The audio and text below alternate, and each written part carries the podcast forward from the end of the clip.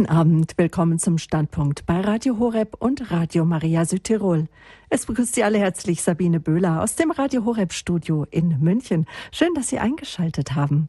Wir sprechen heute Abend mit dem Arzt und Psychotherapeuten Dr. Jakob Derbolowski über das Phänomen Burnout und fragen, Arbeitsfreude, wo bist du geblieben? Angst, Erschöpfung, Mutlosigkeit bis hin zum völligen Zusammenbruch – Schätzungsweise neun Millionen Menschen sind von der neuen Volkskrankheit Burnout betroffen. Tendenz steigend. Dabei fängt alles ganz harmlos an, liebe Zuhörer. Ab und zu mal Magenschmerzen, Rückenschmerzen, eine durchwachte Nacht, Nervosität, die man aber versucht in den Griff zu bekommen. Die Arbeit, sie steht im Mittelpunkt. Soziale Kontakte werden vernachlässigt und sich selbst vergisst man auch ganz. Dramatischer wird es dann, wenn kein klarer Gedanke mehr gefasst werden kann, weil die Konzentration gestört ist. Man kommt mit Stress und Druck am Arbeitsplatz nicht mehr zurecht. Alles wird auf einmal zu viel. Meist sind besonders engagierte Menschen vom Burnout-Syndrom betroffen. Burnoutler sind dem Chef anfangs die liebsten Mitarbeiter, da sie sich aufopfern für ihre Aufgabe, bis sie dann nicht mehr können.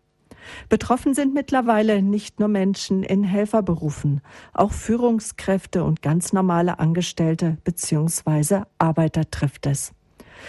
Aufgetaucht ist der Begriff Burnout zum ersten Mal im Jahr 1974. Der amerikanische Psychologe Herbert Freudenberger beobachtete damals in Drogenberatungsstellen, dass viele junge, vormals hochmotivierte Mitarbeiter nach wenigen Jahren nur noch abgestumpft und zynisch ihre Arbeit versahen.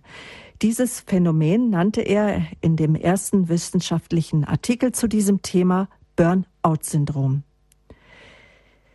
Bis die Diagnose gestellt wird, haben Burnout-Betroffene meist schon einen langen Leidensweg hinter sich, liebe Zuhörer. Und dann beginnt eine weitere lange Zeit, nämlich die des Wiedergesundwerdens. Krankschreibung, medikamentöse Behandlung der Symptome und für einige Wochen oder gar Monate in eine psychosomatische Fachklinik. Das ist so der übliche normale Weg. Mein heutiger Gast sagt, Wichtig ist die Wurzel des Burnout zu finden. Was hat den Betroffenen aus seinem inneren Gleichgewicht gebracht? Wie der Prozess Burnout erkannt und unterbrochen werden kann, damit er erst gar nicht zum absoluten Ausgebranntsein kommt und die Arbeitsfreude bleibt, darüber sprechen wir jetzt mit dem Arzt und Psychotherapeuten Dr. Jakob Derbolowski. Er ist mein Studiogast. Guten Abend, herzlich willkommen. Grüß Gott. Grüß Gott, Frau Böhler. Herr Dr. Derbolowski, lassen Sie mich jetzt kurz Sie vorstellen, unseren Zuhörern. Dr. Jakob Derbolowski, liebe Zuhörer, ist Facharzt für Frauenheilkunde und Geburtshilfe. Er ist Psychotherapeut und Umweltmediziner. Schon Ende der 70er Jahre ja, hat er sich der Psychotherapie zugewandt. Sein Vater, das ist Dr. Udo Derbolowski, er ist Begründer der Psychopädie. Und Udo Derbolowski hat das Verfahren in 50-jähriger Praxis erforscht und dann zusammen mit seinem Sohn Dr. Jakob Derbolowski wurde ein Ausbildungskonzept dazu ergänzt. Und daraus entstand dann die Akademie für Psychopädie in Germering bei München, die Sie, Herr Dr. Derbolowski, seit 1988 leiten. Und auch die Alltagswerkstatt bei Radio Horeb, die wir seit ungefähr sechs Jahren zusammen machen. Die Grundlage der Alltagswerkstatt ist die Psychopädie. Was ist das? Psychopädie, psychopädisches Denken und Arbeiten.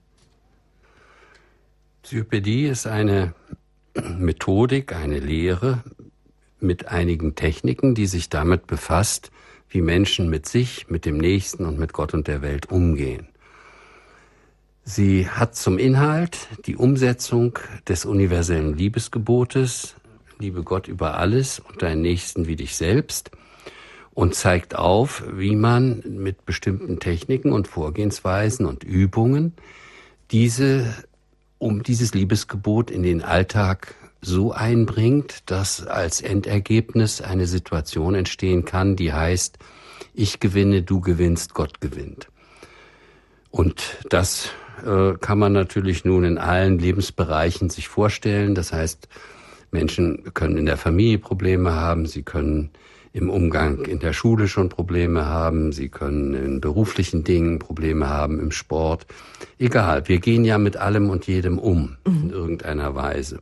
Und die Frage, die sich dabei stellt, ist, wie nutzt man die Lebensenergie, um hier dieses Gebot umzusetzen? Und die Lebensenergie ist die Liebe. Und dieses Gebot, deswegen auch das Liebesgebot, enthält diese äh, Anweisung die man natürlich lernen muss, richtig zu verstehen und mit Leben und Inhalten zu füllen. Und das machen wir in der Psychopädie.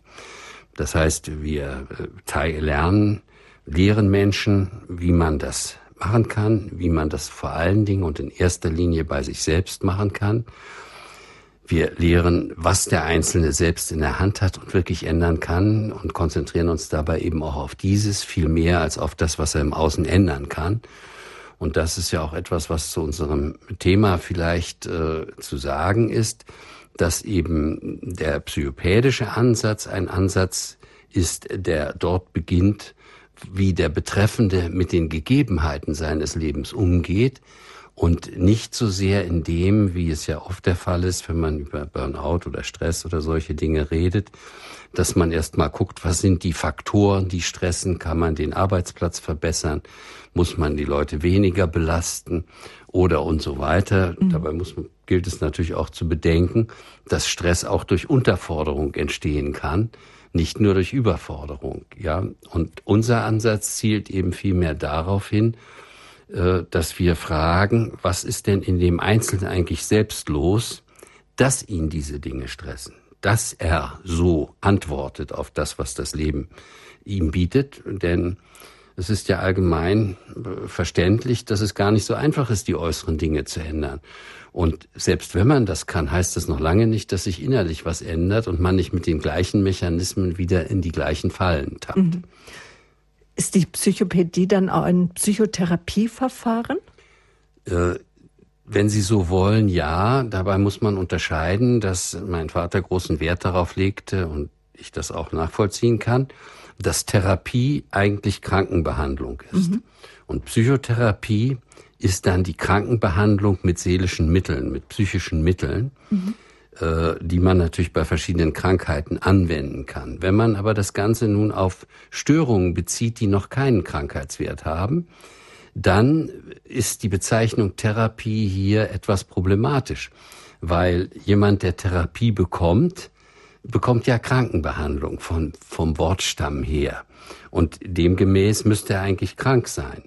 Wenn aber jetzt jemand, sagen wir mal, Schwierigkeiten an seinem Arbeitsplatz hat oder Schwierigkeiten im Umgang mit der Kindererziehung oder mit der Familie, dann würde ich den Betreffenden ja nicht als krank bezeichnen, sondern ich würde einfach sagen, der hat vielleicht Defizite, äh, wie man, wie Umgang gelingen kann, wie Kommunikation gelingt, das fehlt ihm halt einfach. Mhm. Und dann braucht er etwas, äh, was wir PEDI nennen, nämlich Begleitung, Schulung, Reifung, Erziehung. Und diese dann mit den seelischen Mitteln, das heißt mit Mitteln, die am Umgangsverhalten des Menschen ansetzen und äh, die Methoden des Umgangsverhaltens beinhalten. Dazu gehören dann von mir aus äh, gewaltfreie Kommunikation oder solche Themen, wo man das lernen kann, wie man meinetwegen vernünftig mit jemand anders redet, wenn man das nicht so kann. also die Psychopädie fängt sozusagen an, bevor das Kind in den Brunnen gefallen ist, also bevor sich Krankheit einstellt. Äh, so würde ich das nicht sagen, sondern äh, wenn Sie jetzt sagen, Sie haben das vorhin gesagt beim Burnout, das ist so eine schleichende mhm. Entwicklung. Mhm. Und erst relativ spät bekommt sie Krankheitswert. Das hängt ein bisschen mit der Definition zusammen. Das ist auch eine fließende Grenze. Krank ist, jedenfalls bei uns in Deutschland, der, der nicht arbeitsfähig ist. Wer arbeitsfähig ist, ist nicht krank von der Definition. Okay, das heißt, alle, die so weit Probleme haben, dass ihre Arbeitsfähigkeit weiterhin erhalten ist, sind nicht krank. Okay? Und für diese alle ist eben die Pädie wertvoll. Nun heißt es aber nicht, dass die Kranken diese nicht bekommen dürfen, sondern die dürfen mhm. sie natürlich genauso bekommen, weil es eben auch eine wenn Sie so wollen, Lehre ist, die ein ganzheitliches Konzept hat, die den Menschen als ein Körper, Seele, Geistwesen sieht, in dem Gefüge der Harmonie zum Nächsten, zu sich und zu Gott. Und das kann natürlich auch etwas sein, das bei jemand gestört ist oder ja, gestört ist, der an irgendwelchen Dingen erkrankt ist dass er das braucht. Also zum Beispiel ist es so, dass Menschen, die eine schwere Krankheit haben, zum Beispiel eine Krebskrankheit, äh, natürlich durchaus auch Defizite haben können im Umgang mit sich selbst. Das findet man ja gar nicht so selten. Und wenn äh, sie lernen, hier diese Defizite äh, zu füllen, dann kann es ja durchaus sein, dass das dann auch Rückwirkung hat auf den eigenen Körper und auf den Umgang mit dem Leben selber. Mhm. Niedergeschrieben haben Sie das zusammen mit Ihrem Vater in dem Buch Liebenswert bist du immer. So schützen Sie Ihre seelische Gesundheit. Jetzt haben Sie schon öfter erwähnt, dass es darum geht, um die Beziehung zu sich, zum Nächsten und auch zu Gott. Welches Gottes- und Menschenbild liegt denn der Psychopädie zugrunde? Es liegt das Menschenbild äh, zugrunde, das davon ausgeht, dass der Mensch ein Körper, Seele, Geistwesen ist gleichermaßen, dass das sozusagen seine drei fundamentalen Stränge sind, die in einer bestimmten Weise miteinander verflochten den Menschen ausmachen. Und das Ganze ist so vernetzt, dass man eigentlich an all den Ecken ansetzen kann und wird Folgen haben, auch in anderen Bereichen. Äh, das Zweite, was in der Psychopädie ist, dass wir natürlich nun dem Lande geschuldet oder dem Kontinent, in dem wir aufgewachsen sind, nämlich dem christlichen Abendland, dass es primär auf christlichen Grundlagen basiert, ohne dabei aber ideologisch zu sein. Das heißt also, es ist durchaus möglich, wenn jemand äh, nicht christlich glaubt, äh, dass er auch psychopädische Methoden verwenden kann. Äh, mein Vater hatte die Fähigkeit, komplexe Zusammenhänge relativ einfach auszudrücken und sehr pragmatisch in kleine Übungen umzusetzen. Die Psychopädie zeichnet sich also auch dadurch aus, dass äh, die Übungen für jedermann leicht verständlich, leicht zu machen sind und nicht sehr aufwendig sind.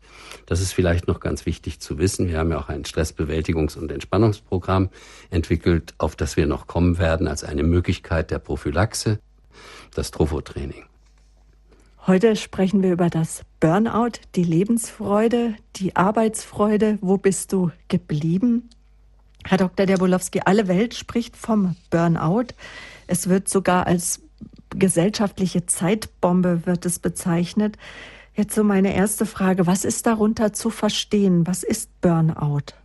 Da kann man sagen, es ist vom Wort her ein Ausgebranntsein. Das heißt Burnout ausgebrannt. Und dann kann man sich natürlich fragen, was meint denn das? Und gibt es diesen Begriff woanders auch noch? Und da stellt man fest, dass es den Begriff Burnout durchaus woanders auch noch gibt. Nämlich äh, zum Beispiel äh, kann man ein Burnout bekommen bei seinem Bankkonto. Man äh, kann auch ein Burnout äh, produzieren, das ist bekannt unter Motorrad- und Autofreaks. Äh, wenn zum Beispiel man einen Reifenburnout macht. Ich weiß nicht, ob Sie wissen, was das ist. Das quietschen lassen oder bremsen? Das reicht nicht. Nein, beim Motorrad ist es zum Beispiel so, dass man auf der Stelle so viel Gas gibt, dass der Reifen durchdreht und das macht man so lange, also er fasst dann nicht, der kommt nicht von der Stelle, aber der Reifen dreht durch und das ganze Gummi wird abgerieben, es qualmt furchtbar und so weiter und zum Schluss ist das ganze Profil des Reifens weg. Und das kann man so ungefähr auch so verstehen. Wenn man jetzt sagt, ein Mensch ist wie dieser Reifen. Er läuft auf Hochtouren ohne Raumgewinn und verbraucht sein Profil und nach so einem Burnout kann man dann den Reifen einfach wegschmeißen. Das ist so von dem Begriff Burnout. Es gibt auch eine andere Vorstellung, die Menschen haben. Das ist die Vorstellung, dass man eine Kerze von beiden Seiten brennt, in der Hoffnung, dann mehr Licht zu bekommen. Nur meist ist es dann nicht mehr, ist es nicht viel mehr Licht, sondern ein bisschen mehr Licht. Aber am Ende ist die Kerze viel schneller erloschen und man hat viel weniger davon.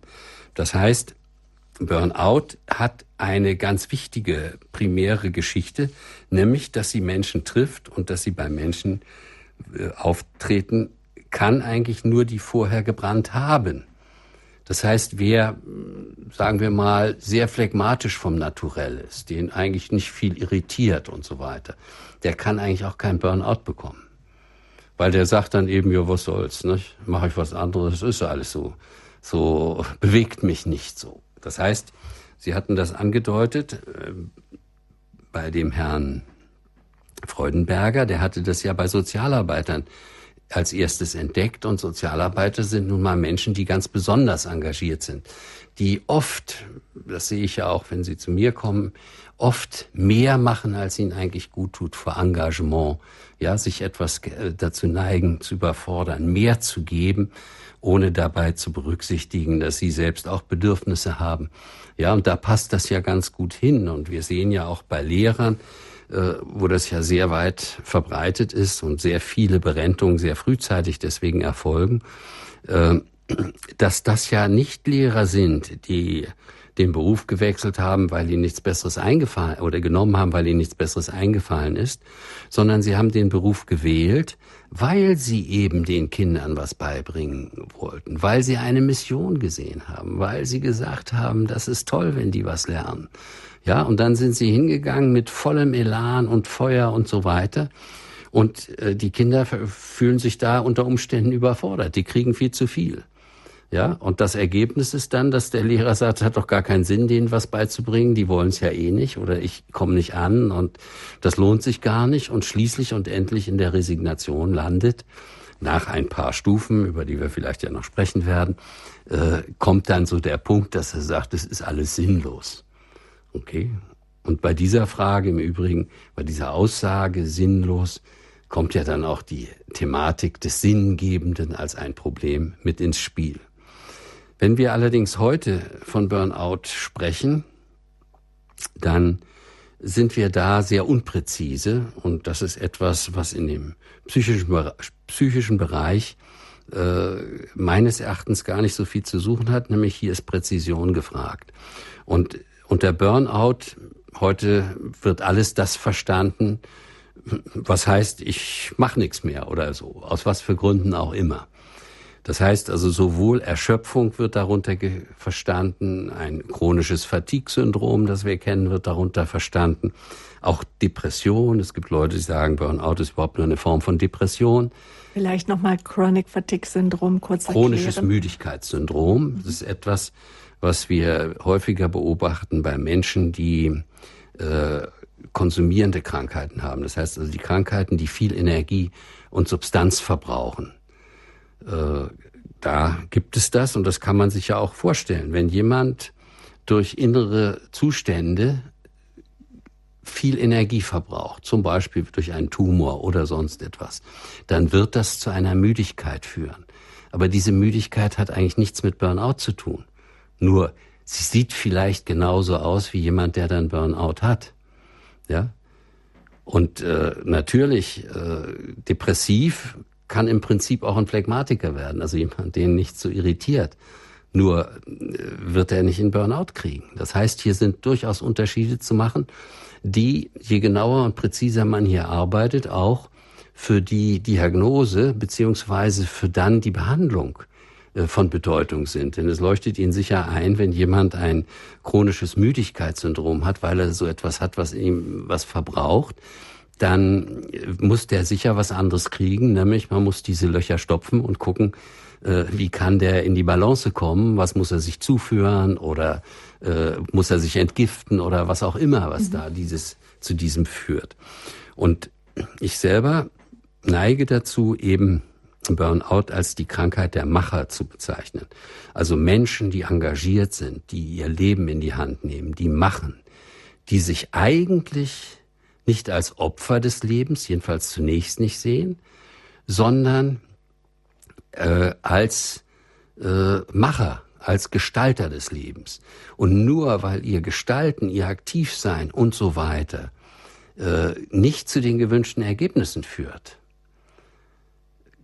kommt ein Mechanismus in Gang, der dazu führt, dass sie noch viel mehr machen, in der Hoffnung, dann wird es besser. Äh, aber tatsächlich überfordern sie sich dann noch mehr und dann kommt es eben zu diesem Zusammenbruch und so weiter. Ja, das ist äh, mhm. dieser Mechanismus. Und der unterscheidet sich eben durchaus auch äh, von jemand, der sich von einer Depression befallen fühlt.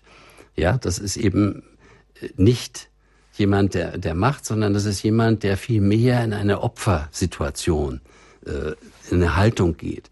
Also man kann sagen, Burnout ist eigentlich eine, gekennzeichnet durch eine Haltung dem Leben gegenüber, die sehr aktiv ist.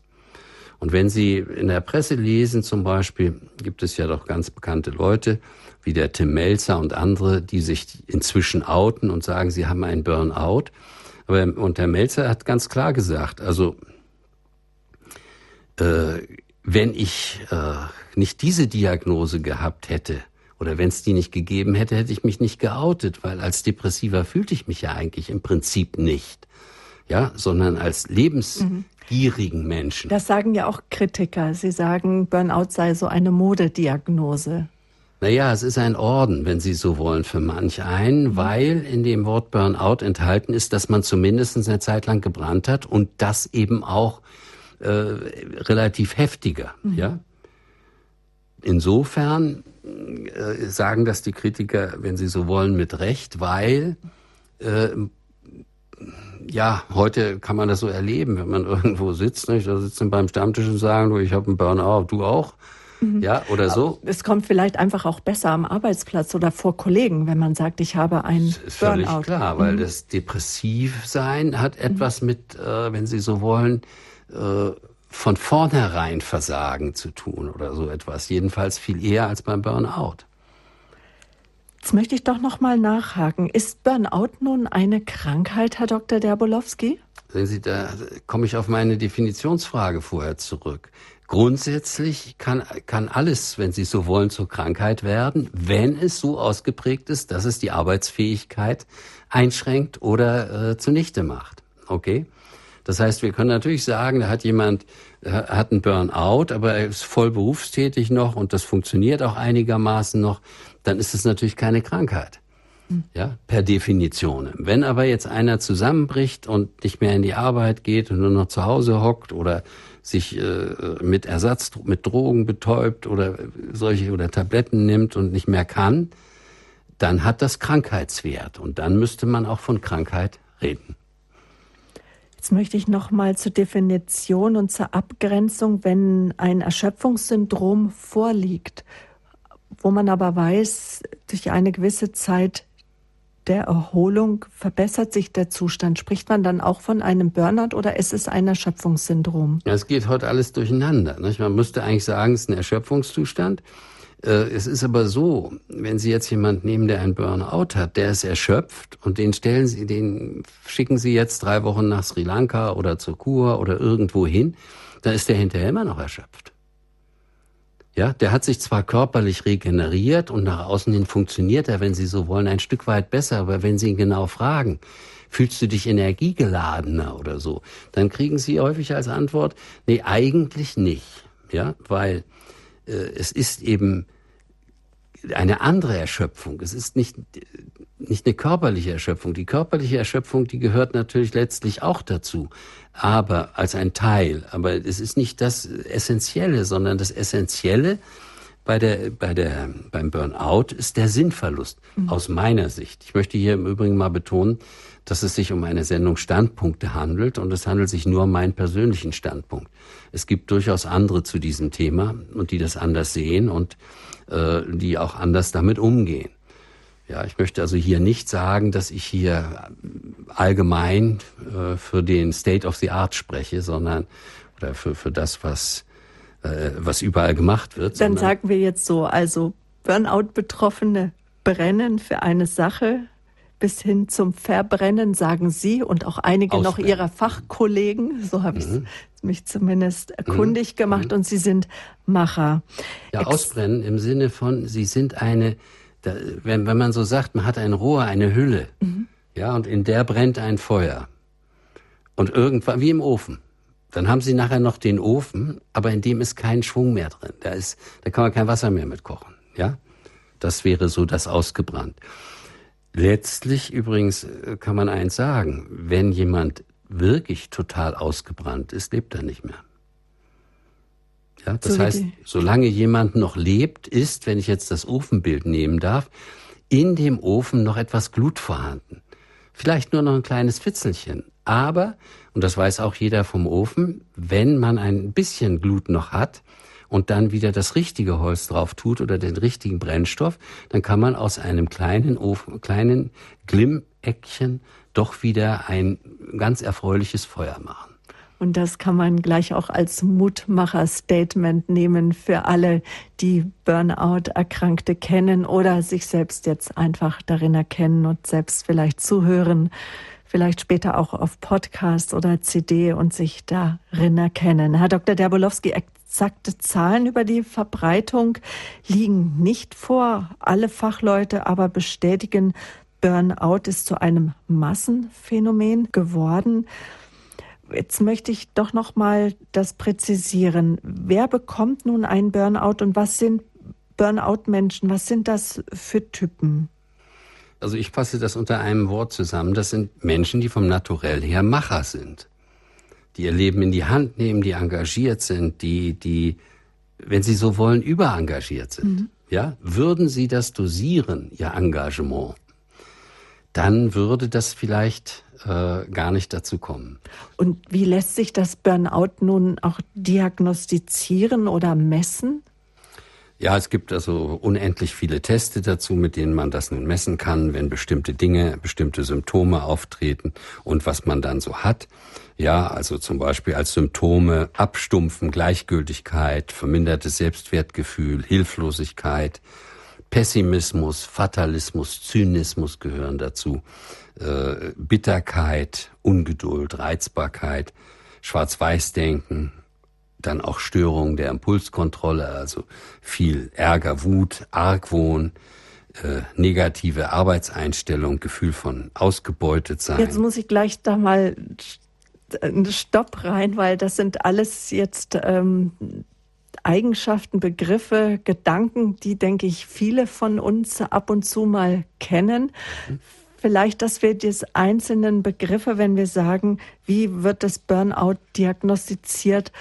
Ähm naja, wenn eine Reihe von diesen Punkten äh, zusammenkommen. Also man könnte zum Beispiel sagen, Warnsymptome sind äh, vermehrtes Engagement für bestimmte Ziele.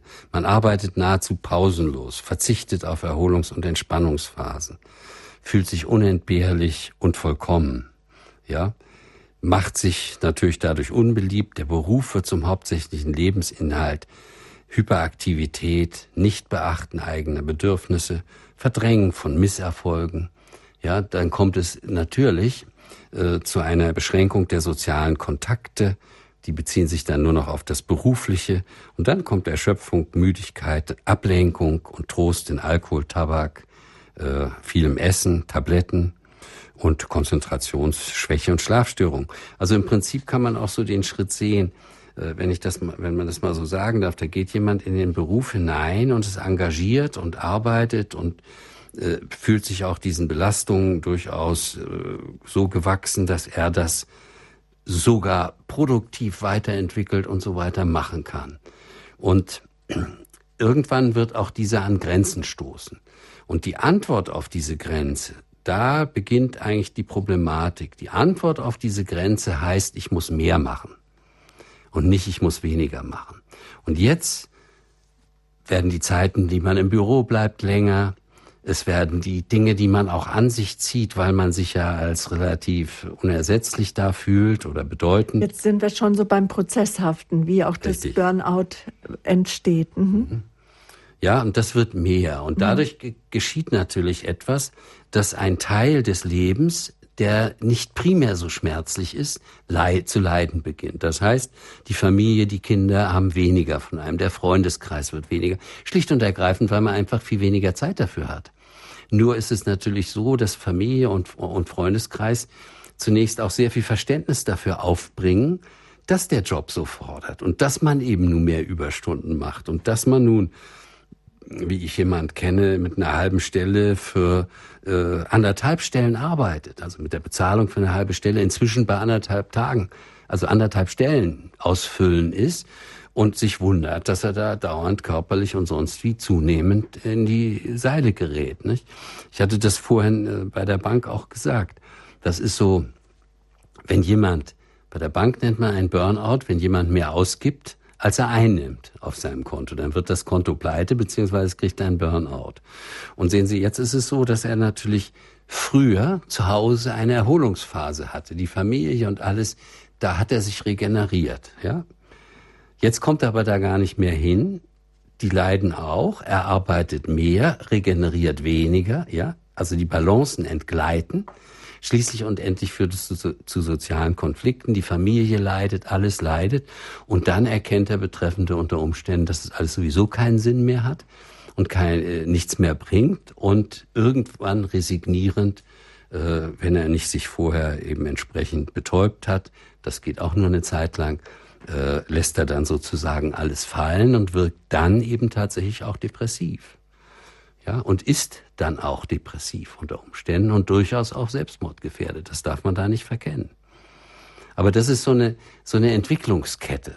Und das Kernproblem bei dieser Geschichte, was ich jedenfalls immer wieder sehe, ist die Aussage, es hat doch alles keinen Sinn. Vielleicht, ich habe hier so zwei kleine Geschichten mitgebracht von Menschen, die sie mir so geschildert haben, wie das so ist, wenn sie gestatten, dann zitiere ich die einfach mal. Ein Betroffener berichtet, früher hatte ich das Gefühl, Bäume ausreißen zu können. Keine Herausforderung war mir zu hoch, keine Aufgabe zu schwer. Ich arbeitete bis zu 16 Stunden am Tag, oft auch am Wochenende. Ich hatte ja auch Erfolg. Ich gönnte mir keinen Urlaub. Und jetzt?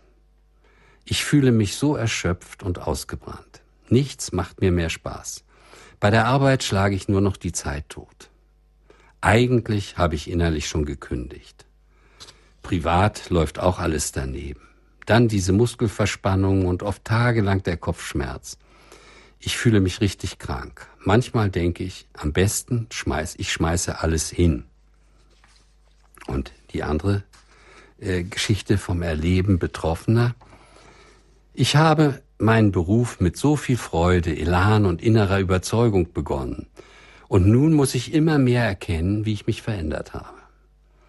Ich kann mich nicht mehr erholen. Ich bin überlastet und gereizt. Ich kann mich nicht mehr konzentrieren, bin zunehmend vergesslicher. Es erschreckt mich selbst, wie ich manchmal mit meinen Kollegen und mit meinen Mitmenschen umgehe. Auch habe ich häufig Schlafstörungen und fühle mich zunehmend antriebslos, traurig und irgendwie innerlich leer. Ich kann die Arbeit nur noch mit letztem Kraftaufwand bewältigen. Längst habe ich keine Kraft mehr, Freunde zu besuchen und die Familie leidet unter meinem Zustand. So kann ich nicht mehr weitermachen. Und hier ist, äh, in diesem letzten Statement ist es so, diese innere Leere. Das ist so das, was ich finde, ist die Frage, die Aussage, es hat alles keinen Sinn, was ich mache. Ja? Welche Frage jetzt so mir auf der Seele brennt, wenn wir heute über Burnout sprechen, Arbeitsfreude, wo bist du geblieben? Das ist, dass es ja oftmals auch Menschen trifft, die selbst in helfenden Berufen auch sind, vielleicht sogar Therapeuten, Ärzte, Seelsorger, Priester, Menschen, die reflektiert sind, Menschen, die Ruhephasen auch eingehen, Zeiten des Gebetes, vielleicht auch Zeiten der Stille, der Meditation. Dennoch geraten sie in diesen Kreislauf Burnout hinein. Wie, wie ist das zu erklären? Ja, da habe ich eine gewisse Schwierigkeit dabei. Wenn ich zum Beispiel eben ein Macher bin und aktiv bin und das, was ich tue, aber nicht zu den Ergebnissen führt, dann habe ich ein Problem damit, wenn ich das mit Meditation und Stille und Rückzug beantworte, weil das fällt mir ja gerade so schwer. Ich bin ja gar nicht der Typ dafür. Das hört man ja dann auch oft von Menschen. Und dann versage ich. Mhm. Da auch noch. Genau. Ja? ja. Das heißt, ich verschlimmere eigentlich den Zustand. In meiner Sicht ist es so, wenn einer Macher ist, ist natürlich das Beste für ihn. Er findet wieder ein Ziel, wo er wieder machen kann. Dann fühlt er sich in seinem Element. Ja, das heißt also, äh, es geht darum, dass äh, äh, dieser Sinnverlust, alles ist sinnlos, wenn es gelingt bei so jemand, dass er innerlich wieder erkennt, dass er wieder einen Sinn findet in dem, was er tut, was er vorhat, dann ist das plötzlich weg. Ja? Dann verschwindet das. Und das ist ganz erstaunlich. Und den Leuten geht es dann ganz gut. Nur, hier ist natürlich klar, ihr Mechanismus, ihr innerer Mechanismus ist, dass sie zu viel geben und zu wenig nehmen. Das heißt, selbst wenn sie wieder Sinn finden, dann müssen sie auch noch lernen, geben und nehmen, oder nehmen und geben besser gesagt, ist die richtige Reihenfolge, in eine Balance zu bringen, wie ich das als Beispiel, ich glaube, das ganz einleuchtend beim Bankkonto gesagt habe. Ja, wenn Sie dafür sorgen, dass Sie ein bisschen mehr Einnahmen haben, als Sie ausgeben, dann geht, werden Sie, sofern Sie gleichzeitig auch einen Sinn gefunden haben, damit zurechtkommen. Und nun haben Sie gesagt, äh, besonders die Sozialberufe, da hat man das ja sehr stark entdeckt und es sind überhaupt Betreuungsberufe besonders gefährdet. Warum? Das hängt damit zusammen, dass das, was man tut, nicht so messbare Ergebnisse zeitigt. Mhm. Das sind so weiche Faktoren. Es ist so die Frage, ist das, ist da Anerkennung? Denken Sie mal, etwas ganz weit verbreitetes, nur da spricht man eigentlich nicht so von Burnout. Das ist das Hausfrauen-Burnout. Sie machen den ganzen Tag sauber und am Abend sieht's genauso aus wieder wie vorher. Und wozu tun Sie das eigentlich? Okay? Wenn Sie jetzt ein gläubiger Mensch sind, dann sagen Sie, das ist eben eine meiner Aufgaben, die mir von Gott gegeben sind und die mache ich mit Freude und die mache ich jeden Tag, weil ich mich daran erfreue, dass ich etwas in Ordnung bringe. Ja? Aber wenn Sie das nicht tun und dann jeden Tag sehen und ich putze noch mehr und ich mache das und so weiter, aber es ist ein Sisyphos, unendliche Geschichte, dann kommt irgendwann die Resignation und der Punkt, dass ich sage, ich weiß gar nicht, was das soll. Ja, ich mache das nicht mehr. Und dann kommt noch ein weiteres hinzu, dass ähm, äh, und was das ist besonders fatal, ist der Verlust der persönlichen Wertschätzung sich selbst und anderen gegenüber. Also der Professor Joachim Bauer aus Freiburg, der Neurobiologe, hat das so gesagt, die, die Betroffenen haben den Glauben an sich selbst verloren. Das ist der Punkt, ja. Mhm. Und der kommt aus der Sinnlosigkeit des Tuns. Und deswegen sind eben alle Weichen, alle Sozialberufe, Ärzte, Pflegekräfte, Sozialarbeiter, Lehrer, alle, die in diesen Berufen mit menschlich weichen Dingen zu tun haben, hier gefährdeter als Leute, die was herstellen. Weil allein, wenn sie ein Produkt haben, wenn sie jetzt sagen, sie backen einen Kuchen, und dann haben sie den Kuchen. Dann ist das ein erfreuliches Erlebnis. Und dann sehen sie, der schmeckt Leuten, vielleicht, hoffentlich, ja, und äh, macht einfach Spaß. Und dann haben sie auch Lust und sagen, nee, also heute, ich habe zwar viel getan, bin müde, aber einen Kuchen backen, das mache ich noch. Okay?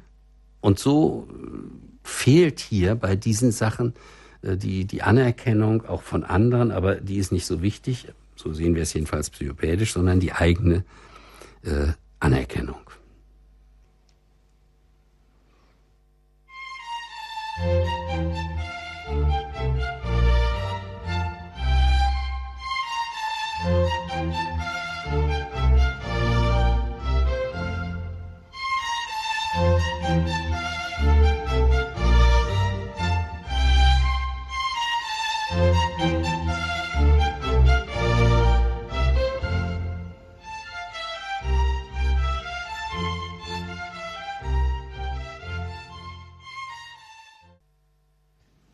Wir sprechen heute Abend im Standpunkt bei Radio Horeb mit dem Arzt zum Psychotherapeuten Dr. Jakob Derbolowski über das Burnout. Burnout, das ist ein schleichender Prozess, der wie eine Spirale in die Erschöpfung und zuletzt in die Depression führen kann. Und wie bei jeder Spirale gilt, wie beim Burnout, es ist ein Prozess, der an Dynamik gewinnt, je länger er währt. Herr Dr. Derbolowski, wie kommt man denn raus aus dieser Spirale? Wie merke ich denn, dass ich selber betroffen bin oder vielleicht so ein Burnout-Typ bin? Ja, da kann ich zum Beispiel sagen, was mir zwei Betroffene gesagt haben, beziehungsweise eine. Und das andere ist, äh, was der Tim Melzer gesagt hat. Er hat gesagt, ich merke, dass es wieder anfängt, wenn mein Humor in Zynismus übergeht. Mhm. Oder ein äh, Ratsuchender bei mir hat gesagt, als ich zu ihnen kam, fühlte ich mich müde und planlos, in gewisser Weise bodenlos.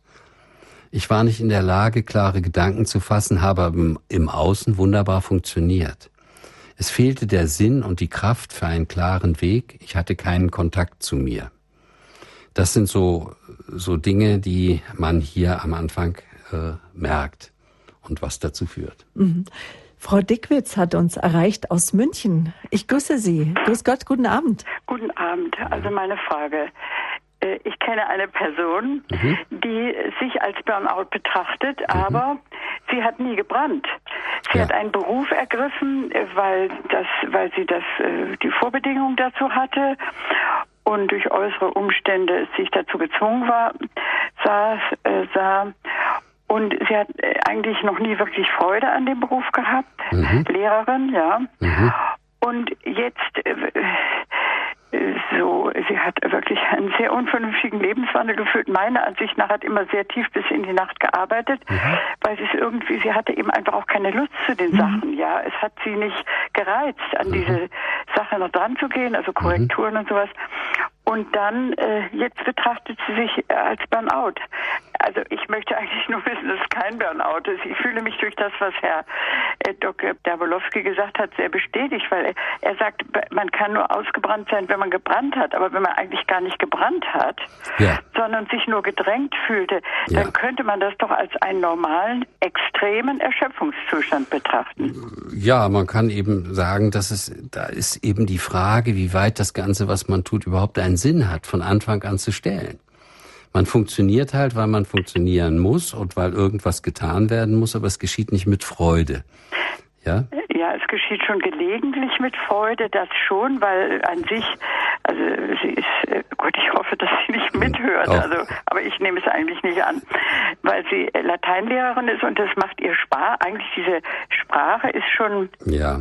aber sie wollte eigentlich im Grunde nie Lehrerin werden und ja. fühlt sich also in diesem Beruf eben nicht genug anerkannt. Aber es ist nicht so, dass sie sich jetzt, äh, weil sie sich, äh, weil sie zu viel gebrannt hätte, ja, ja. das leuchtet mir ein, dass man von der von dem von der Wortbedeutung ausgeht. Ja.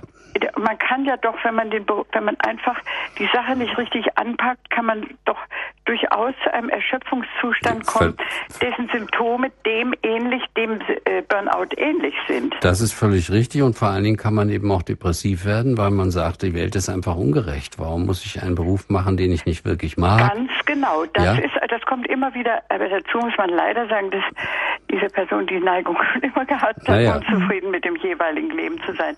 Also naja, da ist schon eine Frage, die in Richtung auf eher Depressivität geht, ein Nicht-Zufriedensein zum Beispiel mit dem Schicksal, das man hat mit dem, äh, was einen eigentlich nötigt, nun Dinge zu machen, die keinen Spaß machen. Aber man funktioniert und man hat natürlich auch irgendwo ein bisschen Spaß. Wissen Sie, wenn da gar nichts ist, dann äh, äh hält man das ja gar nicht aus. Dann wird man ja, krank. Ja, ja, ja. Also ein bisschen Spaß ist da schon, aber es ist eben nicht dieses, äh, dieses richtig aktive engagiert sein und zu viel machen. Das Nein, ist das wahrscheinlich ist nicht. Es ist ja? Äh, alles äh, natürlich äh, zu viel schon, dem Körper muss, ich meine, wenn man erst um neun Uhr Abend anfängt und es dann bis drei dauert, das ist klar. Dann, dann ist man erschöpft. muss man sich nicht wundern, dass man erschöpft ist. Ja, ja. Ja, ja, das, das ist schon so. Also da stimme ich Ihnen schon zu. Und ich denke eben, dass die Frau Dame etwas erkennen müsste, dass das Leben auch einen Sinn hat. Nicht? Ja, und, und das, sie ist zwar, sie ist zwar durchaus gläubig, muss ich sagen, aber ja, irgendwie ist da, äh, da ist irgendwo. Da stimmt was nicht, ne? Da stimmt was nicht. Das ja? ist ganz sicher. Da ist irgendwo ja, ganz äh, irgendwo ein ganz frühes Erlebnis meiner und Ansicht nach. Aber ich bin ja keine. Nein, nein, das müssen wir auch gar nicht. Die, aber, die, aber immerhin, ich denke schon. Sie, äh, die, die, die Frage und die Schwierigkeit bei den Geschichten ist eben die, in dem Moment, wo ich nicht der Macher bin, sondern eher mich als Opfer fühle. Ja, absolut Opfer. Und immer schon, immer richtig. schon Opfer. Immer, ich bin ein Opfer immer. von allem, nicht? Ja.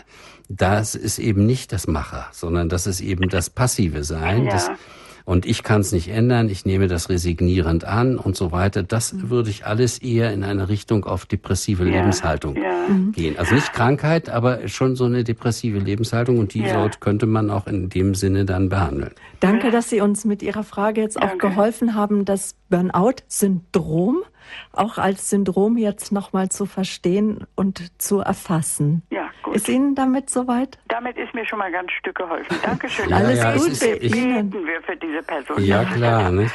Ja, Nein, ich verstehe eben auch, das ist eben, äh, wenn man eben äh, Opfer ist oder wenn, wenn man eben, so wie wir das eben geschrieben haben, dann ist das für die Umgebung eben wahnsinnig schwierig. Ja, kann ja man sagen, weil ja. es einem so viel Kraft raubt, wenn Ja. man damit zusammen ist und man sich irgendwo äh, an der falschen Stelle ausgelaugt fühlt. Nicht? Also dafür auch dann viel Kraft und sie wird das dann vielleicht ja doch schaffen. Ich hoffe, dass Ja. dass- vor allen Dingen ist ein vernünftiger Therapeut gefragt und nicht zehn Das- Jahre dieselbe Therapeutin und man kommt keinen Schritt weiter. Wenn man nicht weiß, also das ist, glaube ich, im Leben gilt das ganz generell. Wenn man etwas macht und stellt fest, das hilft mir nicht. Ich hatte auch einen Patienten, jemand mit Burnout, der war lange in Betreuung und äh, ich fragte ihn, geht's Ihnen denn besser? Sagt er, nee. Dann frage ich ihn, ja, warum machen Sie denn das dann? Ja, äh, muss man sich doch irgendwann sagen, jetzt ist genug mit dem, jetzt mache ich was anderes. Nicht? Aber das ist ja, auch nicht so einfach. aber auch Menschen, die sich eigentlich irgendwie denken, dass so, es kann auch schlechter sein. Das ist natürlich dann die Frage und sagt, es, es ist zwar schlecht, aber wenn ich was mache, könnte es noch schlechter werden, ist eine schlechte Ausgangsbasis. Okay, schönen Abend. Danke, danke. Dankeschön für Ihren Anruf. Auf Wiederhören. Eine Hörerin aus München war das. Jetzt haben wir eine weitere Hörerin, die ich herzlich begrüßen darf, hier im Standpunkt bei Radio Horeb und Radio Maria. Hallo, guten Abend. Ja, guten Abend. Ich möchte fragen, ich kenne jemand, der ist schon, der nimmt schon über ein Jahr Hormone und jetzt, äh, und es ging ihm schon besser und jetzt ist es so ähnlich wie am Anfang. Er ist bei einem guten Hormonspezialisten, äh, der äh, äh, anerkannt ist, Ja. aber Es- Jetzt weiß ich gar nicht, was ich sagen wollte.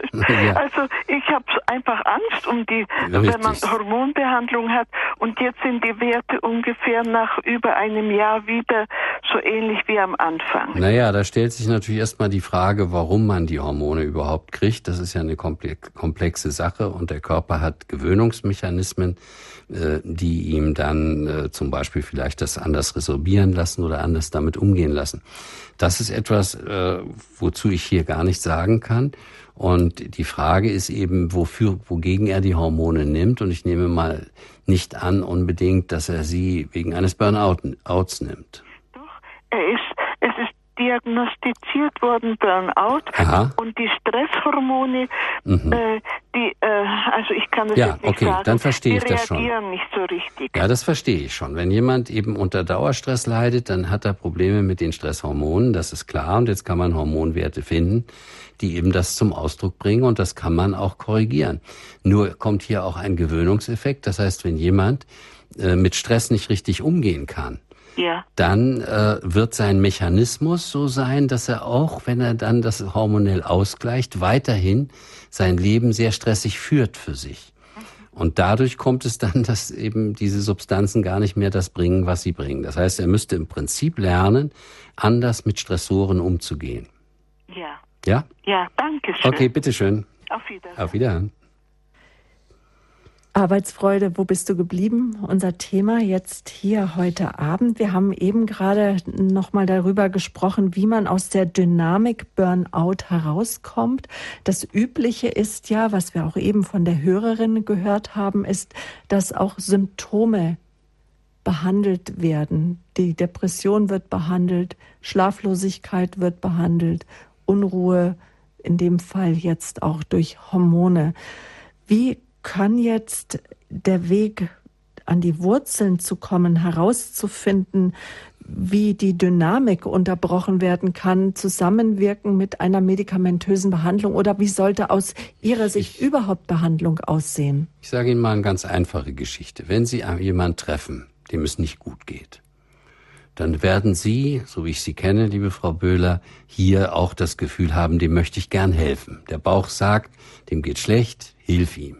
Und ja, nun kann man aber natürlich sagen, dass wenn man dort hilft, in der nicht unbedingt optimalen Weise, aber hilft, dass das dem Betreffenden natürlich auch äh, zeigt, dass wenn man sich hilflos gebärdet, dann hat man es relativ bequemer im Leben. Ja, das meine ich jetzt gar nicht so krass und böse, sondern das ist eben auch tatsächlich so. Wenn man sich hilflos gibt, bekommt man leichter Hilfe. Das heißt, man kommt leichter zu, zum Ziel und zu solchen Sachen. Und wenn wir jetzt ähm, einen Menschen haben, der unter einem Burnout leidet oder auch ein Mensch, der depressiv ist oder so, äh, dann haben wir die Tendenz, ihm zu Hilfe zu stehen. Das heißt also zum Beispiel, wenn ich einem Menschen, der depressiv ist, zuhöre, weil ich sage, der muss das doch mal rauslassen und so weiter, dann zeigt sich aber, wenn der jetzt eine Viertelstunde über depressive Syndrome oder depressive Beschwerden redet, dass er hinterher noch viel depressiver ist, weil er sich das ja alles auch noch vor Augen führt, nochmal ganz bewusst macht. Das heißt, die Schwierigkeit besteht im Grunde genommen darin, dass man etwas tun muss, was nicht der Gefühlslage unbedingt entspricht und auch nicht dem primären äh, Verstehen, dass man einem Schwachen hilft. Wenn man davon ausgeht, bei einem Burnout, dass es sich darum handelt, dass es ein Macher ist, der nur, wie jetzt hier der eine Patient bei mir gesagt hat, eben sozusagen den Boden verloren hat, die Sinnlosigkeit, dann ist es im Prinzip schwierig, wenn man dem Betreffenden die Möglichkeiten zum Machen nimmt. Weil das wird ja eigentlich seine Symptomatik verstärken, nämlich seine eigene Insuffizienz, seine eigene Unfähigkeitsgefühle, das ist ein anderes Wort dafür, das heißt, er wird immer das Gefühl kriegen, ich bin, ich schaffe es sowieso nicht, ich kann nicht aus mir heraus, da ist alles nichts und ich bin nichts wert und so weiter. Und da haben wir gesagt, gerade die fehlende Wertschätzung ist ein Problem, weshalb man das bekommt. Also müsste der, ist der therapeutische Ansatz aus meiner Sicht, äh, dass zum Beispiel, wenn jemand mit so etwas, äh, unter so etwas leidet, dass man ihm hilft, aktiv zu werden und zwar aus sich heraus. Also sich wieder, also nicht ihm was abnehmen, sondern ihm dazu verhelfen, wieder Sinn in seinem Tun zu entdecken und dieses auch zu tun. Und kaum fängt er an damit, geht es ihm schlagartig besser. Ist das verständlich, wie ich das meine? Ich versuche mich gerade in einen Burnout-Patienten hineinzuversetzen und ich versuche mich jetzt gerade auch in Angehörige hereinzusetzen, in Seelsorger, die ihn begleiten, weil es heißt ja auf der anderen Seite auch, dass man depressive Menschen nicht überfordern sollte. Ja, das ist ja natürlich immer eine Dosisfrage. Mhm. Wenn jemand äh, sehr erschöpft ist, dann muss ich natürlich und sagen wir mal Energiereserven im Moment nicht hat, ja, dann muss ich natürlich auf irgendeine Weise auch dafür sorgen, dass er wieder zur Energie kommt. Das heißt, ich muss natürlich so jemand helfen, auf andere Weise wieder zu einem Selbstbewusstsein im Sinne von Selbstvertrauen, mhm. ja, positiver Selbst äh, oder Selbstbejahung klingt vielleicht besser, äh, sich besinnen auf seine Stärken, äh, dass er eben auch ein Macher ist. Also wenn die Menschen zu mir kommen und ich sag mal als erstes, also eigentlich, wenn ich mir das so vorstelle, sind Sie ja jemand, der tolle Sachen auf die Beine gestellt hat. Da leuchten dann schon die Augen, weil das sieht er ja gar nicht mehr.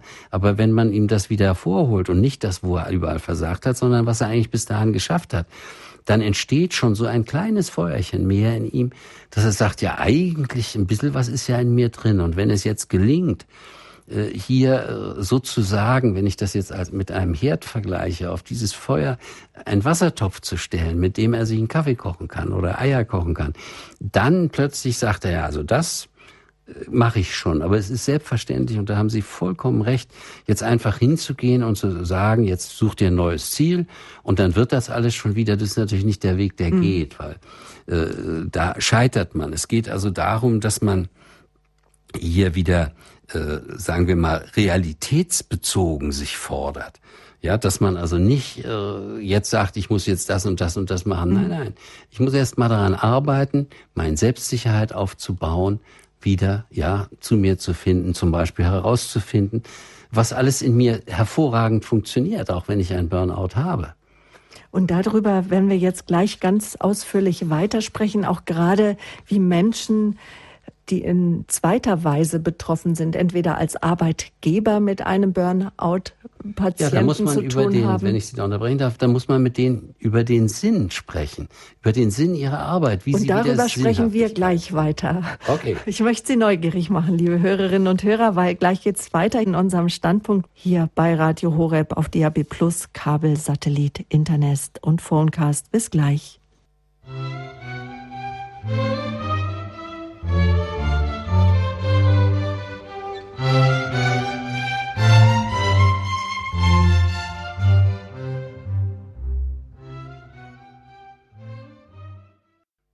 Willkommen, Standpunkt bei Radio Horeb. Schön, dass Sie eingeschaltet haben. Schön, dass Sie noch mit dabei sind. Wir sind jetzt gerade in unserem Gespräch mit Dr. Jakob Derbolowski, dem Arzt und Psychotherapeuten, an einen interessanten Punkt gekommen, nämlich wie man Menschen, die in einem Burnout stecken, wie man ihnen wieder Stärke gibt, wieder das Selbstwertgefühl sich steigern kann, die ich stärke, wie man ihnen ganz aktiv unter die Arme greifen kann.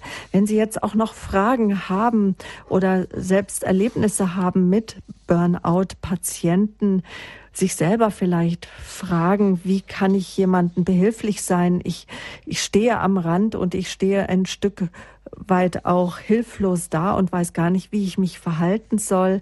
Derjenige macht eine super klasse Arbeit, aber er ist irgendwie in diesen Kreislauf gekommen, dass er ausbrennt, dass die Kerze, die von hinten und vorne angezündet ist, langsam da niederbrennt und erlischt, aber es ist noch ein bisschen doch da, weil es heißt ja Burnout, das Ausgebranntsein, dass jemand für eine Sache gebrannt hat, dass er Elan hat, aber aus irgendwelchen Gründen an seine Grenzen gekommen ist, müde geworden ist, ängstlich geworden ist, resigniert geworden ist und sagt, ich will einfach nicht mehr. Es hat alles doch eh gar keinen Sinn mehr.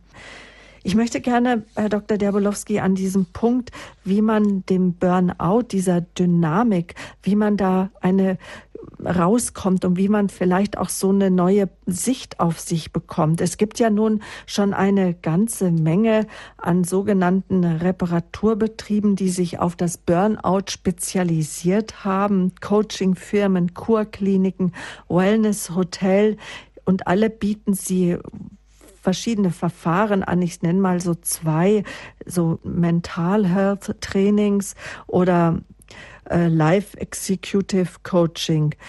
Ähm, das haben die im Programm. Und sie sagen zum Beispiel, diese Reparaturwerkstätten, die sagen, dass nicht so viel Arbeit das Problem ist, sondern das Gefühl dabei. Wie stufen Sie diese Programme ein? Äh, das ist jetzt eine ganz komplexe und schwierig zu beantwortende Frage, die Sie mir da stellen. Da ich äh, die Dinge nicht kenne, kann ich es nicht, kann ich selber die gar nicht so einstufen. Ich kann natürlich sagen, dass gerade im Bereich der Hotellerie und äh, auch viele anderer Dinge das Prinzip heißt, das sind erschöpfte Leute.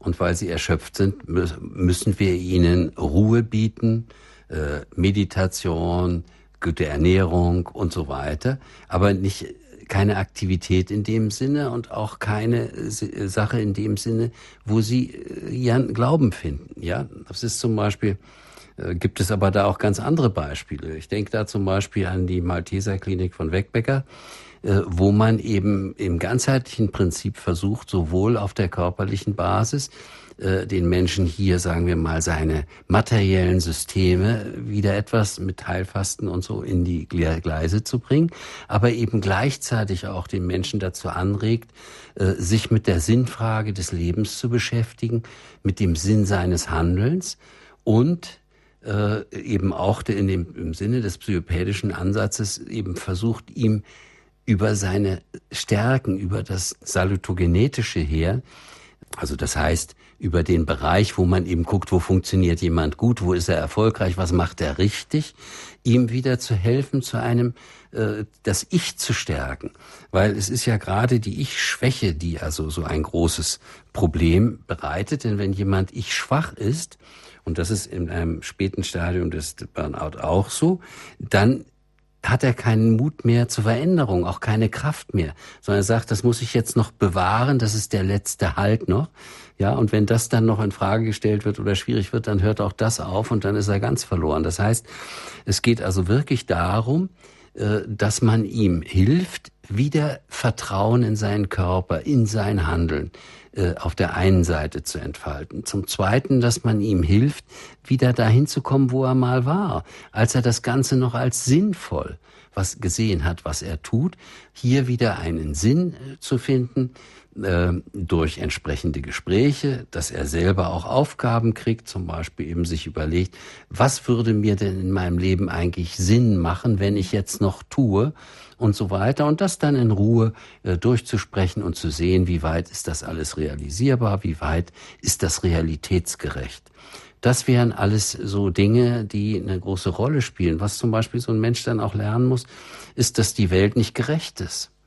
Ja, es ist äh, dieses Gerechtigkeitsempfinden, das ist eben eine tatsächlich große äh, Problematik. Und je mehr wir nach Gerechtigkeit streben, desto schwieriger wird dann die ganze Geschichte. Das heißt, um Ihre Frage abschließend zu beantworten, kann man die Angebote eigentlich nur am Einzelnen äh, betrachten und bewerten. Und aus meiner Sicht steht immer die Frage darunter, werde ich dem Typ des Machers damit gerecht? Mhm. Ja, und nicht des Opfers. Ein Herr hat sich gemeldet. Ich ja. begrüße Sie. Guten Abend. Sie sind jetzt hier im Standpunkt. Ja, guten Abend. Ich hätte eine ganz einfache Frage. Kann ich ja. diesen Vortrag an einen Betroffenen weitergeben oder löse ich damit eine ungewollte Kette aus? So einfach ist die Frage nicht, wie Sie sie gestellt haben. Das kann ich von, die könnte ich so gar nicht beantworten. Das ist die Frage, wie sehr ist der Betroffene schon bereits im Groll und äh, mit, mit zum Beispiel seinem Gott und äh, hat hier eine Schwierigkeit und fühlt sich dann sozusagen durchschaut. Das ist vielleicht nicht das Günstige. Auf der anderen Seite ist es so, wenn man äh, äh, das in dem Sinne macht, dass es dazu verhilft, was eigentlich auch mein Anliegen in dieser Sendung ist, dass er sieht und sich mal besinnt auf das, wie erfolgreich er eigentlich in seinem Leben bisher war und lernt das zu würdigen, dann kann das außerordentlich hilfreich sein. Und dann ist vielleicht noch hilfreicher, äh, wenn man selbst mit dem Betreffenden mal darüber spricht, was man selbst für einen Sinn im Leben hat und was einem die Freude bereitet und was, wie das denn bei ihm ist und ob er selbst nicht auch eine Idee hätte, was ihm mal, was ihm Freude machen könnte, auf der Basis seiner doch sehr großen Fähigkeiten, die er als Anlagen mitbekommen hat. Ist das eine Antwort? Das ist eine Antwort. Okay. Vielen, vielen Dank. Bitte gern geschehen. Genau. Wieder. Ja, danke schön für Ihren Anruf. Das ist wirklich eine gute Frage auch, nämlich inwiefern man auch Menschen, die an einem Burnout leidet, leiden, vielleicht auch mit seinem Wissen und seinen Vermutungen und mit seinen guten Ratschlägen vielleicht auch das ein oder andere nicht einfach dann einfach um die Ohren haut und das den Zustand, den die Gedankenspirale, in die er drinnen steckt, einfach noch weiter in die dunkle Tiefe hineingeht. Ja, ich meine, das ist äh, für mich eben die entscheidende Frage, wenn mir klar wird, dass es sich um, Mach, um vom Typ her Macher handelt. Ich komme immer wieder auf das zurück. Ja, dann ist es auch für den Laien gar nicht so schwierig, dem Betreffenden mal in der Richtung zum Beispiel zu sagen, was er eigentlich alles schon geschafft hat. Und dass er vielleicht nur verschiedene Dosisprobleme hat. Also wenn er das, was er in einem Jahr schaffen wollte, als Lehrer in, auf drei Jahre verteilt hätte, dann wäre das vielleicht ganz optimal für die Schüler, weil das, was er gemacht hat beim Ausbrennen, ist ja nicht schlecht. Ja? Sondern es ist nur zu viel auf einmal. Das ist ungefähr so, äh, wie man das dann manchmal hat, dass einer sagt, ich habe jetzt gut gekocht und jetzt fütter ich die Kinder und die müssen ganz viel essen und alles mhm. essen, weil das so gut ist. Und die sind schon nach drei Happen oder nach der Hälfte sind die einfach satt. Und dann spucken sie es wieder aus und dann sagt man ja, jetzt fühle ich mich nicht gewürdigt mit meinem Kochen. Das ist natürlich ein Problem. Ja, das heißt, es geht über das, was wir in der Psychopädie so klar sagen. Es geht um die Balance zwischen Geben und Nehmen. Und es geht natürlich auch, äh, weil das wird ganz sicherlich als Punkt kommen, um die Frage Umgang mit Stress und mit den äußeren Dingen. Das kann man auch lernen und da gibt es auch Methoden. Also ich hatte ja eingangs schon erwähnt, dass wir so ein Programm entwickelt haben, das Trovo-Training, wo man eben lernt, mit äh, Stressoren, mit Dingen, die einen zu viel bewegen, die einen zu konservieren, konsumieren, wieder in die Balance zu kommen, sie sozusagen in eine gleiche Gültigkeit zu bringen. Das äh, kann man eben lernen und das stabilisiert einen da. Ja, wir bieten das eben auch in, machen das in Firmen und bieten auch so Kurse an, wo die Leute eben, wenn sie das dann machen, merken, dass sie anders mit dem Leben, mit den Dingen umgehen. Sie lernen eben auch, wenn sie im, im Betrieb zu viel Forderungen kriegen, sich dagegen zu wehren und zu sagen, also wenn ihr mich nicht mögt, das ist mir egal. Ne? Ich, ich, es hat keinen Sinn. Ein Mitarbeiter, der, der sich überfordert, ist ein schlechter Mitarbeiter. Mhm. In Wirklichkeit. Ja? Kommen wir doch vielleicht noch mal zu den einzelnen Stadien oder auch Stufen des Burnout, damit jetzt auch unsere Hörer ein Gefühl dafür bekommen, Herr Dr. Derbolowski, wem in welchem Stadium man vielleicht auch jetzt ja diese Sendung geben könnte oder das, was man heute erfahren hat und wann man eher, wann es darum geht, um, um die Stärkung, um das ganz behutsame Vorgehen? Naja, im Prinzip wissen Sie, jeder Mensch nimmt nur das, was, was er will. Ist ja ein mhm. freier Mensch, auch ein Burnout-Betroffener. Und deswegen meine ich, die Sendung kann er natürlich jedem geben. Im Prinzip kann mhm. man die jedem geben. Ich hätte da auch gar keine Bedenken und Ängste, sonst würde ich hier diese Sendung mit Ihnen gar nicht so sprechen. Denn ich weiß ja gar nicht, wer, das zu, wer da zuhört. Ja? Das heißt, äh, ich müsste dann sagen, Moment mal, ich muss erst mal klären, welche Zuhörer hören denn dazu? Mhm. Darf ich das so sagen oder so? Sondern die Betroffenen nehmen das, was sie für sich für richtig halten und sie dosieren es auch. Das heißt, ich würde durchaus äh, den Menschen das geben und da gibt es dann viele, die vielleicht da den Kick kriegen und sagen, ja stimmt eigentlich, eigentlich sollte ich mal äh, meinetwegen eine Woche nach Finnland oder ich weiß nicht wo im Bayerischen Wald fahren. Wollte ich schon immer. Ja, zum Beispiel wollte ich schon immer und da mal diese Woche mich wirklich mit der Frage beschäftigen, was will ich eigentlich aus meinem Leben machen? Mhm. Ja, und wo bin ich bei mir? Also, das wären so Punkte. Ich meine, dass man Hören wir mal, was die nächste mhm. Hörerin mhm. zu sagen hat. Mhm. Hallo, ich habe Sie jetzt in der Leitung. Herzlich willkommen bei Radio Horeb und Radio Maria. Grüß Sie. Ja, guten Abend. Ähm, ich habe mal eine Frage und zwar, ob es auch so Mischformen gibt. Also zum Beispiel ähm, ist bei mir jetzt in meinem Leben privat ziemlich viel schiefgelaufen und mhm. ich fühle mich eher so depressiv. Mhm. Aber auf der anderen Seite ähm, ist in der Arbeit fühle ich mich relativ wohl und äh, das ja. ist halt der Bereich, wo ich mich engagiere und ja. Ja, äh, klar, ich meine, das verstehe ich schon, das äh, gemischt, ich meine, das ist alles nicht so in dem Individuum, dass man sagt, es steht da wie im Lehrbuch, nicht? sondern das überschneidet sich und überlappt sich ja alles auch. Und es ist so, wie Sie sagen, ich meine, wenn Sie jetzt sagen, ich fühle mich eigentlich in meiner Arbeit wohl und ich komme da auch gut zurecht, ja, dann würde ich zum Beispiel schon mal gar nicht von einem Burnout reden. Sondern dann würde ich einfach mal sagen, da ist doch Lebensfreude. Und ja. da sehen sie auch einen Sinn drin in dem, was sie tun. Und dann haben sie in anderen Bereichen in ihrem Leben, da haben sie vielleicht die falschen Strategien gewählt, ja, zur mhm. Bewältigung und deswegen funktioniert das da nicht so. Und jetzt gibt es natürlich verschiedene Möglichkeiten. Jetzt kann man sagen, weil es da nicht so funktioniert und ich ja eigentlich so ein toller Mensch bin, bin ich jetzt aber richtig sauer und ziehe mich schmollend zurück und sage, es hat doch keinen Sinn. Okay? Mhm. Und dann würde ich eben sagen, man könnte auch anders sagen, dass das so gescheitert hat, gescheitert ist, hat einen Sinn. Das ist Lehrgeld. Ich mach's besser. Mhm. Ich greife das an und ich werde das schon richtig hinkriegen. Ja? Ja, ja. Vielleicht ist etwas tröstlich für Sie. Mir ist eingefallen äh, der Film, die Filme von Don Camillo und Pepone. Mhm. Weiß nicht, ob Sie die kennen. Ja, doch, doch, ja. Doch. Sehen Sie, da macht der Don Camillo so ein Wohltätigkeitsbazar und alles Mögliche. Und dann lässt der kommunistische Bürgermeister gerade einen Aufmarsch machen, dass keiner zu dem Bazar kommen kann. Und dann geht er hin und geht ins Gespräch zu seinem Jesus und sagt zu dem, sag mal, was machst du mir eigentlich da? Alles kaputt. Ich mühe mich und ich gebe mir die größte Mühe und tue alles, damit das dein Name und dein Glanz und wir die Mittel haben und so weiter. So geht's wirklich nicht. Und äh, dann erkennt er aber im Prinzip oder erkennt er im Nachhinein ja doch, dass das Ganze doch einen ganz anderen Sinn hat, den er nicht so zunächst verstanden hat und kommt dann wieder in die Reihe. Nun kann man aber auch in dem Punkt sagen, ja, ja, weil ich es nicht verstehe, es ist eben einfach, äh, resigniere ich an der Stelle. Okay? Ja. Da Sie aber, und das freut mich besonders, da Sie sagen, Sie haben eine Ecke, wo es Spaß macht, dann übertragen Sie das auf die andere Seite. Oder Freude vielleicht besser. Mhm. Und ja. wo Sie sehen, Sie sind jemand, der das kann. Ah ja. Mhm. Okay? Okay, Und ja. dann kriegen Sie das andere, gehen Sie das andere an. Wissen Sie, mhm. Leben ist mit äh, Scheitern verbunden an vielen Ecken.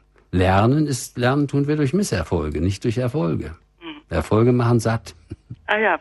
Ja gut, also vielen Dank. Ja, bitteschön. Gut. Alles Gute Ihnen. Ja, danke. Wieder. Ja, wieder. Das eben, dass Sie gesagt haben, jemand, der vielleicht schon in einem Burnout drinsteckt oder der sagt, ich bin so an der Grenze, wo, wo es noch nicht so ganz klar ist, ist es ein Burnout einfach für eine Woche zurückziehen, wenn man dazu die Muße hat. Aber was mich immer wieder auch mit, was ich mit Sorge sehe und mich frage, muss das sein? Das ist, wenn jetzt die Diagnose steht, dass dann oftmals die Personen arbeitsunfähig werden, sind und werden aus dem Arbeitsprozess herausgenommen, werden die Symptome werden medikamentös behandelt und zumeist gehen sie auch in Kliniken. Naja, aber was sollen sie denn machen? Schauen Sie, wenn das so ist, dass Sie eben in der Arbeit keinen Sinn mehr sehen, wenn Sie dort nur resignieren, wenn Sie dort erkennen, ich tauge eigentlich nichts, ich bin nichts wert, dann ist doch besser, man nimmt Sie da raus. Verstehen Sie? Und dann aber, man nimmt sie raus und hilft ihnen, das aufzubauen. Das ist ja auch, was in äh, seriösen Einrichtungen passiert, dass man dann versucht oder ihnen Chancen gibt, äh, wieder sich aufzubauen. Da gibt es natürlich Methoden, die besser wirken und welche, die weniger gut wirken. Das ist ganz unterschiedlich. Aber die Richtung hat man ja schon. Und äh, ich meine, wenn einer ein Bein gebrochen hat dann, und ist Leichtathlet, dann muss man ihn eben eine Zeit lang äh, nicht turnen lassen oder, oder nicht, nicht rennen lassen, bis sich das wieder in Ordnung kriegt. Insofern ist es schon in Ordnung, wenn es denn so weit ist.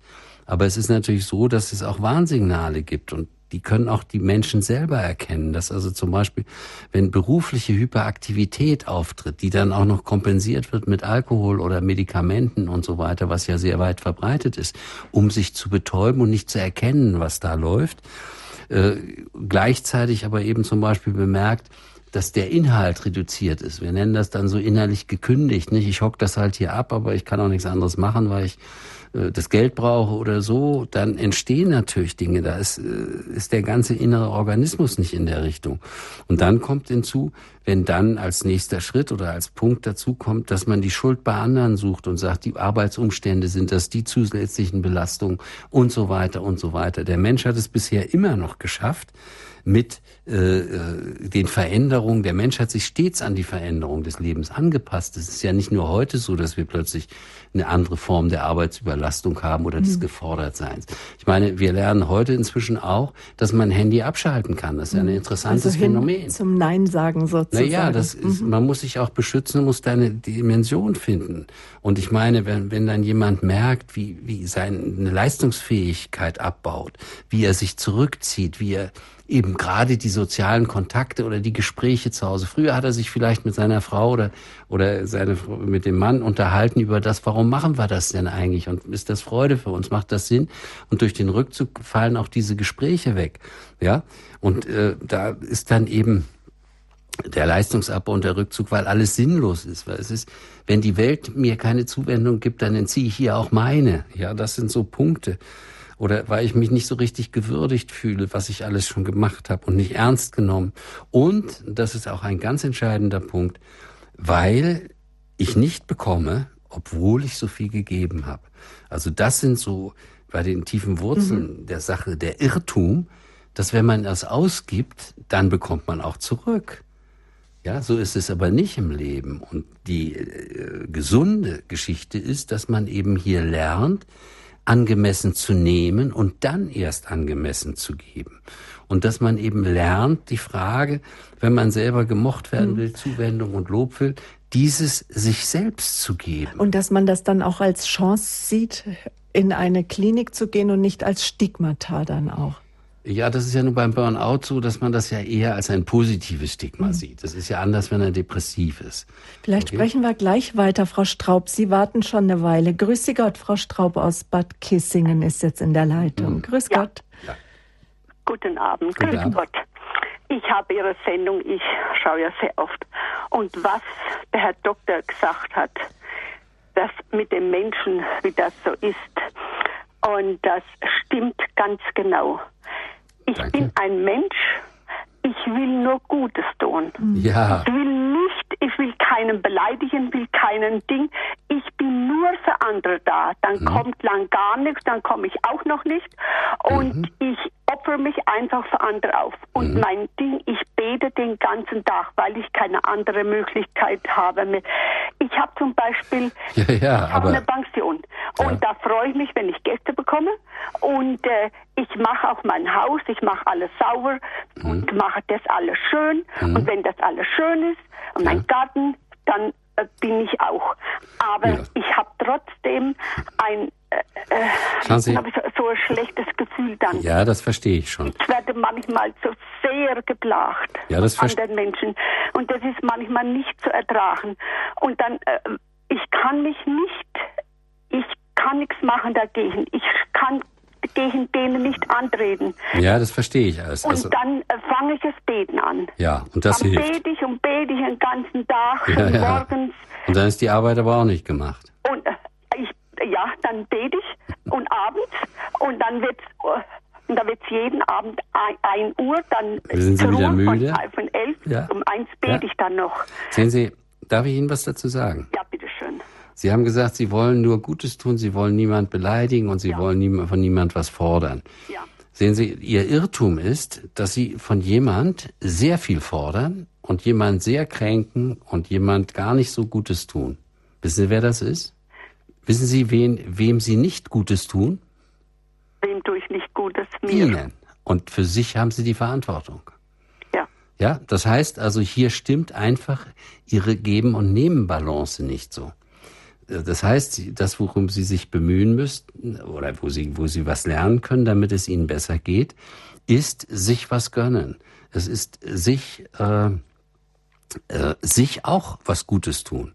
Ich habe gerade, bin gerade dabei, ein Buch herauszubringen, wo diese Thematik auch wieder angesprochen wird, dass es darauf ankommt, sich was zu gönnen, dass man in den Ausgleich zwischen innen und außen kommen muss. Jemand, der sich für außen so aufopfert wie sie, der wird irgendwann nicht mehr die Kraft haben. Ja. Ja, und das Außen dazu gehört auch, dass man zum Beispiel auch zu viel beten kann. Ja. Ja, man muss auch dafür sorgen, dass, der, dass es einem gut geht. Jemand, der ausgeglichen ist, der für sich sorgt, äh, da äh, ohne die Rechte der anderen zu beeinträchtigen, der ist in der Ordnung. Das heißt, in Wirklichkeit müssen wir lernen, genau umgekehrt, wie Sie sagen. Erst komme ich, ja. dann kommt lange nichts, ja. dann kommt wieder ich, mhm. dann kommt noch mal lange nichts, dann kommt wieder ich und wenn nichts mehr da ist, dann kommen die anderen. Und dann zeigt sich, dass man in Wirklichkeit den anderen viel mehr gibt, als wenn man ihnen vorher was gegeben hat. Aber das ist vielleicht etwas komplex, das können Sie aber in meinen Büchern ganz gut nachlesen und vielleicht finden Sie dann einen Weg, den anderen immer noch was zu geben, aber sich jedenfalls ein klein bisschen auch und ein klein bisschen die Freude über das, was sie gemacht haben, dass es so schön ist, ja? Und dass das auch ein Gotteslob ist, was sie dort tun. Okay? Ja, ja. Alles Gute Ihnen. Herr Doktor, ich bedanke mich ganz herzlich. Bitte gerne. ein herzliches Vergelt's Gott. Ich habe erst ein bisschen gezittert. Ja, ja, klar. Da habe ich mir den Mut genommen, habe gesagt, sei jetzt mal ein Kerl, ja. ruf an. Tu was für und, dich. Und das ist genau richtig. Das lobe ich. Ich muss Ihnen sagen, ich bin eine ganze Portion leichter. Na, sehr gut. Weiter so. Ich, ich bin jetzt auf einmal, ich bin einfach, mir geht's besser einfach. Na, gratuliere. Das soll, so soll es sein. Herzlichen Dank. Nochmal ein herzliches Vergelt's Gott. Dankeschön. Ich bin froh, dass ich angerufen habe. Jo. Frau Straub, danke. Herzliche Grüße nach Bad Kissingen.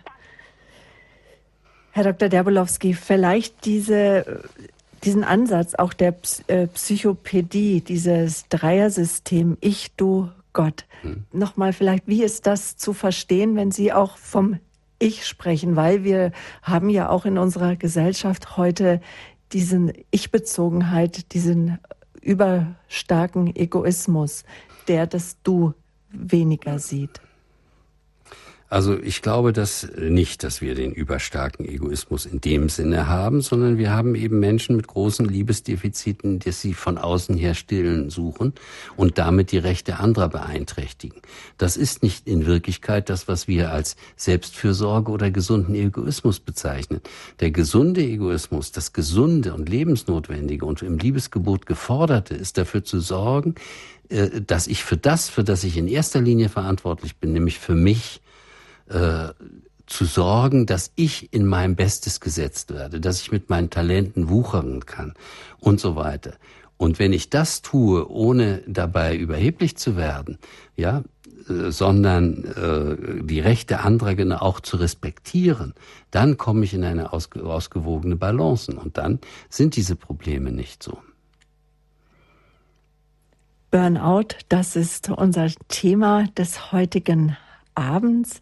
Herr Dr. Derbolowski, wir kommen langsam ans Ende. Arbeitsfreude, wo bist du geblieben? Jetzt möchte ich den Titel umwandeln. Arbeitsfreude, wie komme ich wieder zu dir hin? Ja, wie kann ich nun, wie kann nun auch aus einem Macher langsam ein Zuschauer werden? Ich würde es gerade umgekehrt formulieren, nicht wahr? Wie kann aus einem Macher, der zum Zuschauer geworden ist, wieder ein Macher werden? Denn er soll es ja wieder in die Hand nehmen. Der Zuschauer ist ja der, der resigniert, also der selber nicht mehr aktiv ist. Insofern würde ich das eben sagen, ist okay, dass der Weg ins Burnout und das raus ist, wieder äh, zum Macher zu werden. Ja, wie kann ich das machen? Nun, indem ich zum Beispiel vielleicht nur mit einem Satz sage, indem ich alles, was ich tue, jede Arbeit und egal wo ich hingestellt bin, als Gottesdienst betrachte. Und darin einen Sinn sehe, wenn ich ein gutes Verhältnis zu meinem Gott habe. Das ist jetzt aber eine kurze, prägnante Antwort. So ist das in der Theologie häufig, ja. Aus allem Gottesdienst machen, das heißt auch, dass der Gottesbezug einfach stimmen muss, wiederhergestellt werden muss, dass auch wenn Sie vielleicht sagen, äh, wie Sie der Dame geraten haben, dass sie ihr Ich stärken soll, dann immer zusammen das Ich. Das ist auch Gottesdienst, nicht? Mhm. Und Sie haben ja so ein schönes Gedicht äh, mir genannt. Das wollte, würde ich nicht mich freuen, wenn das untergeht, sondern ich würde Sie bitten, das doch einfach mal uns noch zu, zu gönnen. Und zwar, liebe Hörerinnen und Hörer, habe ich das Gelassenheitsgebet für Sie als zum Abschluss einfach herausgesucht, weil ich dachte, das ist einfach passend, wenn wir darüber sprechen, über das Burnout, über die Arbeitsfreude, wo bist du geblieben, wenn wir über Menschen sprechen, die Freude an ihrem Beruf hatten oder auch an anderen Dingen, die aber sagen, irgendwie bin ich jetzt aber ausgebrannt, alles hat keinen Sinn mehr, bis hin zu Ängsten, Depressionen, Schlaflosigkeit, vielleicht bis hin zu Selbstmordgedanken und das Gelassenheitsgebet. Das sprechen wir jetzt. Beten Sie es in Gedanken mit. Gott, gebe mir die Gelassenheit, Dinge hinzunehmen, die ich nicht ändern kann, den Mut, Dinge zu ändern, die ich ändern kann, und die Weisheit, das eine vom anderen zu unterscheiden. Ja, liebe Hörerinnen und Hörer, und ich wünsche Ihnen, dass dieses Gebet für Sie Fleisch und Inhalt bekommt und dass die Flamme, die noch da ist, dass sie nicht ausgehen möge und dass sie wieder neu entfacht wird. Und da haben Sie unser volles Mitgefühl. Das Leben zu meistern ist nicht so einfach und sein inneres Leben zu managen ist natürlich auch nicht leicht. Für viele ist es die größte Herausforderung. Dankeschön, dass Sie heute Abend unser Gast waren, Herr Dr. Derbolowski. Ich freue mich auf die nächste Alltagswerkstatt mit Ihnen. Und wenn Sie jetzt neugierig geworden sind, liebe Hörerinnen und Hörer, den genauen Termin finden Sie im Programmfaltblatt. Da klicken Sie ins Internet auf horeb.org. Dort können Sie sich das Programm downloaden oder Sie können es auch beim Radio Horeb Hörerservice anfordern. Dort geben Ihnen die Kollegen gerne Auskunft über das Programm von Radio Horeb. Dann hat Herr Dr. Derbolowski ein neues Buch veröffentlicht. Nein, es kommt raus. In vier Wochen wird es herauskommen. Und zwar, wodurch wurde ich, wie ich bin? Erfahrungen in jungen Jahren, ihre späteren Auswirkungen und mögliche Lösungen. Worum wird es gehen in dem Buch? Zum Beispiel um die Fragen, die wir jetzt haben. Warum? Äh, was habe ich erlebt oder wodurch habe ich gelernt, dass ich zum Beispiel äh, die anderen so überwertig sehe und mich weniger wert sehe? Also Fragen, wodurch kommen meine Ängste? Habe ich vielleicht entsprechendes erlebt? Das heißt, sie werden aufgrund von Kindheitssituationen und jugendlichen Situationen äh, Probleme verstehen, wie zum Beispiel, warum habe ich Schwierigkeiten mit Ordnung, wo das vielleicht herrührt oder Essstörung. Und das äh, werden wir in, ist in vielen Geschichten in diesem neuen Buch dann zu finden, das ja demnächst Gott sei Dank fertig geworden ist. Und ein Buch, das schon draußen ist, und das finden Sie auch alles im Internet, liebe Zuhörer, das ist das Buch Liebenswert bist du immer. So schützen Sie Ihre seelische Gesundheit. Autor Dr. Udo Derbolowski der Vater und mein heutiger Gast Dr. Jakob Derbolowski oder das Buch Trophotraining So fühle ich mich wohl Untertitel Sieben Meilenstiefel zu zielgerichteter Entspannung. Der Hörerservice, der ist wieder für Sie da am Montagvormittag unter der 08323 9675 110. Die Sendung wurde mitgeschnitten. Einen Mitschnitt schicken Ihnen gerne meine Kollegen vom Radio Horeb CD-Dienst zu.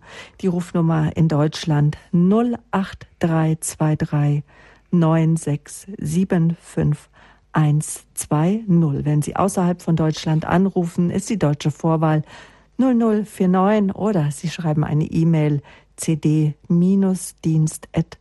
horeb.org. Unser Podcast-Angebot steht Ihnen auch zur Verfügung. Klicken Sie hinein in Standpunkt und dann sehen Sie alle Sendungen, die bisher gelaufen sind. Mein Name ist Sabine Böhler. Ich möchte mich von Ihnen verabschieden. Danke für Ihre Aufmerksamkeit.